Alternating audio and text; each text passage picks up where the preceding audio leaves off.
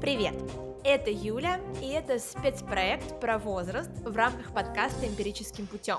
В этом спецпроекте я буду исследовать то, как люди учатся в зрелом возрасте, как продолжают активно жить в 60, 65, 70 и так далее, как не поддаются стереотипам и уверенно игнорируют тот факт, что кто-то считает, что ему уже что-то поздно и не по возрасту.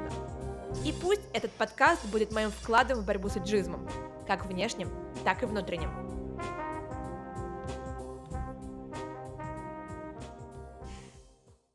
Привет! Это мой специальный проект про возраст. Как вообще он случился и почему?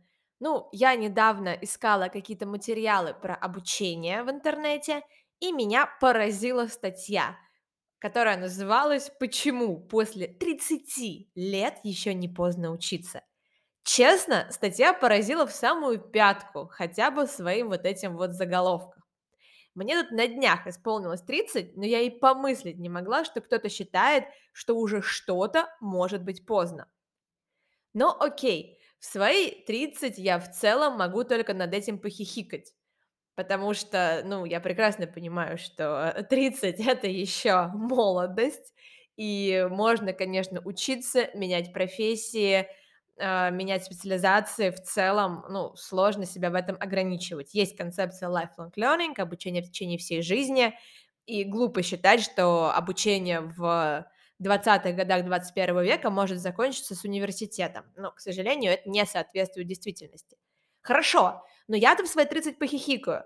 А вот люди, например, после 50 значительно чаще и значительно серьезнее сталкиваются с убеждением «да мне уже поздно что-либо делать, поздно начинать, поздно менять, поздно активно жить».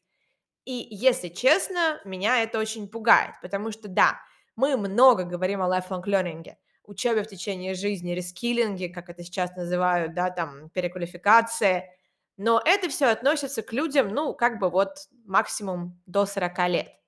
Но ведь учиться-то можно и в 55, и в 60 уже на пенсии. И кажется, что в отличие от нас, 30-40-летних, у людей старшего возраста, да, там, старше 55, маловато ролевых моделей перед глазами. Меж тем, если мы сошлемся на классификацию Всемирной организации здравоохранения, то мы увидим, что молодость, молодой возраст в соответствии с этой классификацией, это 18-44 года. Это молодой возраст. То есть, когда я шутила, что о кризисе среднего возраста я подумаю в 45, оказывается, я не шутила. ВОЗ так и считает, что средний возраст начинается в 45 и продолжается до 59 лет. То есть до 60 лет в соответствии с ФОЗ это все еще средний возраст, не старость. Пожилой возраст 60 до 74 лет и старческий возраст 75-90 лет. Ну, свыше 90 лет это уже долгожители. И, между прочим, у нас в России, если вы не знали, я вот тоже не знала, одна из национальных целей развития страны – это существенный рост ожидаемой продолжительности жизни населения, ну, то есть способствование вот этому вот э, повышению продолжительности жизни. С 72,9 лет в 2018 году, это согласно среднему варианту прогноза Росстата, до 78 лет к 2024 и до 80 лет к 2030. Окей, я знаю, что вы мне скажете. Будем честны, конечно, Российская Федерация не на высоте показателей продолжительности жизни сейчас. Но, как бы то ни было, люди все равно живут чуть дольше и получают таким бонусом дополнительные годы, которые тоже можно активно жить. Но как будто бы сейчас нет какой-то адекватной модели ролевой, что с этими годами делать. Есть, конечно, много активных людей, которые продолжают на пенсии заниматься любимыми делами или находят новые дела, находят новые хобби. Но, к сожалению, такая средняя температура по больнице – это то, что люди с 55 лет считают, что им уже все поздно, что уже ничего хорошего в жизни не произойдет, и вообще, ну как бы зачем что-то начинать, ведь мне уже 55. В то же время сейчас есть шансы прожить до 85. То есть у тебя впереди в 55 лет еще 30 лет. Но так выходит, что уже как-то принято в этом возрасте себя немножко посыпать пеплом, э, зарываться куда-то там в платочек, не знаю, и не э, искать для себя новых возможностей. А те люди, которые это делают, они воспринимаются, ну, либо как ничего себе, какие оптимисты, либо с такой как завистью неодобрения, мол, ну куда ты в свои годы ты лезешь, ну куда тебе, тебе уже все поздно. Мне всегда больно слышать от 55-60-летних, что все, жизнь закончена. И мне очень запомнилась фраза из книги Эвы Дит Эгер. Книга называется «Выбор», и это книга женщины о том, как она прошла концлагерь и как жила после.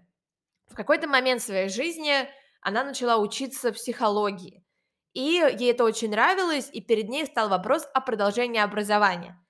У нее были сомнения, потому что ей уже было больше 40 лет. И в книге э, между Эвой и, ну, по-моему, каким-то ее профессором, я точно не помню, происходит диалог, который очень запал мне в память, хотя книгу я читала полтора года или даже два года назад. Эва говорит, ну, не знаю, стоит ли мне продолжать образование, ведь к тому времени, как я завершу образование, мне уже будет 50. И ее собеседник в ответ улыбается и говорит, вам в любом случае будет 50. Понимаете? Да, с дипломом психолога или нет, но ей бы в любом случае стало 50. Только в одном случае у нее был бы шанс работать на желаемой работе в эти 50. А во втором, если бы она сказала, что мне уже поздно, шанса бы такого не было. И знаете что? Она в итоге пошла получать это образование. А сейчас ей 94 года. Да, она жива. Она ведет клиническую практику в штате Калифорния, то есть она работает психотерапевтом. Она преподает на факультете психологии в Калифорнийском университете в Сан-Диего и помогает военнослужащим жертвам физических и психических травм. Она работала с участниками войн во Вьетнаме, Афганистане, Ираке, открыла несколько приютов для женщин, ставших жертвами домашнего насилия.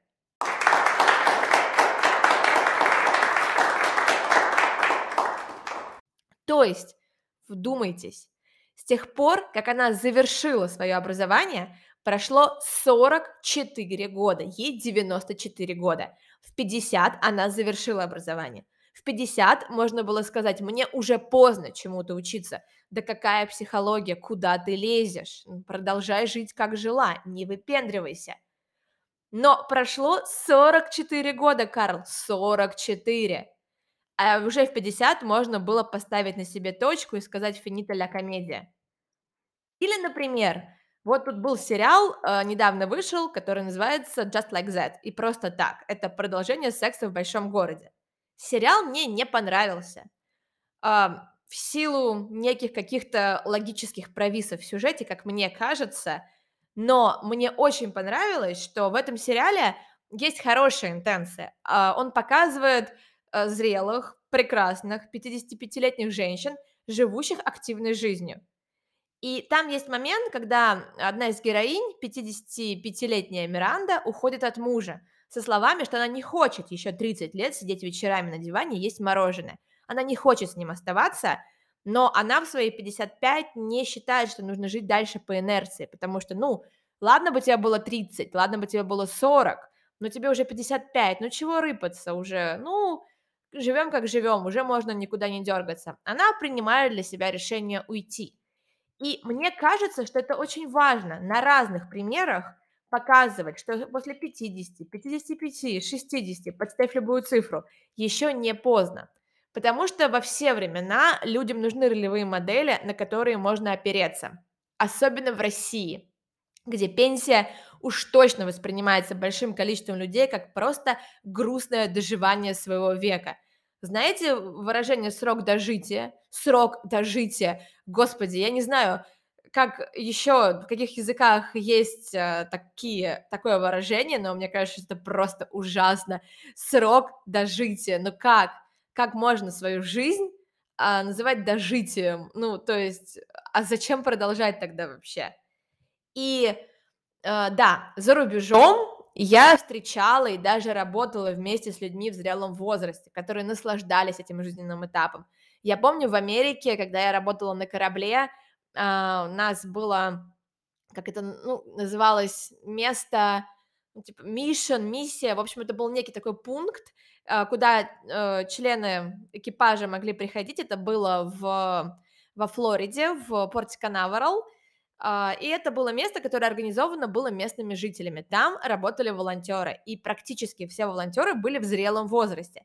Они с удовольствием приходили общаться туда с ребятами, ну, моряками, членами экипажа, они что-то готовили, они проводили какие-то активности, то есть они, ну, вели такую благотворительную социальную жизнь, да, социальную активность, благотворительную активность. Или в Китае, я помню, что я работала вместе с одной британкой, ей на тот момент было больше 60, она была активно бодра, она рассказывала о том, как свой 55-летний день рождения она отметила в джунглях Танзании, как в 60 лет она открыла свой бизнес в Британии, и вот они начали делать э, программы для детей по там, critical reading, э, ну, то есть по какому-то критическому чтению, на русском это звучит как-то криво, по написанию текстов, по работе с текстами, по театра... написанию театральных пьес – она в 60 начала этот бизнес в Великобритании, и в 60 с копейками она прилетела к нам в китайский лагерь проводить с детьми эту программу. Ну, то есть э, ее звали Дебора, и это просто, ну, это то, как я бы хотела жить в 60 плюс лет. Но это все действительно иностранные примеры, зарубежные примеры, примеры из более ну, благополучных, скажем так, стран, и действительно в России другое отношение к пенсионерам, к людям зрелого возраста, хотя есть какие-то подвижки, э, что-то меняется, появляются сейчас университеты серебряного возраста, это некие программы там, повышения цифровой грамотности, э, получения каких-то новых навыков, которые открываются на базе действующих университетов. Прекрасно, а, прекрасно, что такое есть, и мне все-таки хочется сделать эм, тоже какой-то свой вклад в эту тему, потому что в России действительно все грустнее с пенсионерами, даже несмотря на то, что какие-то программы появляются, это все еще не имеет какого-то масштаба. И мне хочется в рамках этого спецпроекта поисследовать то, как человек в зрелом возрасте может активно жить, может учиться, может переучиваться, пробовать новое, я точно знаю, что такие люди есть. Я знаю, что люди в 70 идут учиться танцевать сальсы, у них все получается. Я занимаюсь йогой, и на день зимнего солнцестояния я ходила делать практику Сурья Намаскар, 108 кругов приветствия солнца, ну, это определенный, упрощенно говоря, комплекс э, упражнений, и там была женщина, ей было 72, она пришла делать 108 кругов приветствия солнцу, а это тяжело, у меня потом мышцы болели 4 дня. И она сказала, что она йогой начала заниматься в 68 лет. То есть в 68 лет пошла пробовать новое, ну, достаточно сложное направление. Меня это очень вдохновляет, и я в этом подкасте хочу собрать истории таких людей. Uh, возможно, о ком-то рассказать. Uh, конечно, будет круто, если удастся кого-то пригласить, поговорить, сделать интервью о них, о том, как можно не доживать свой век, а активно жить даже в зрелом возрасте. Пусть это кого-нибудь вдохновит, кто меня услышит.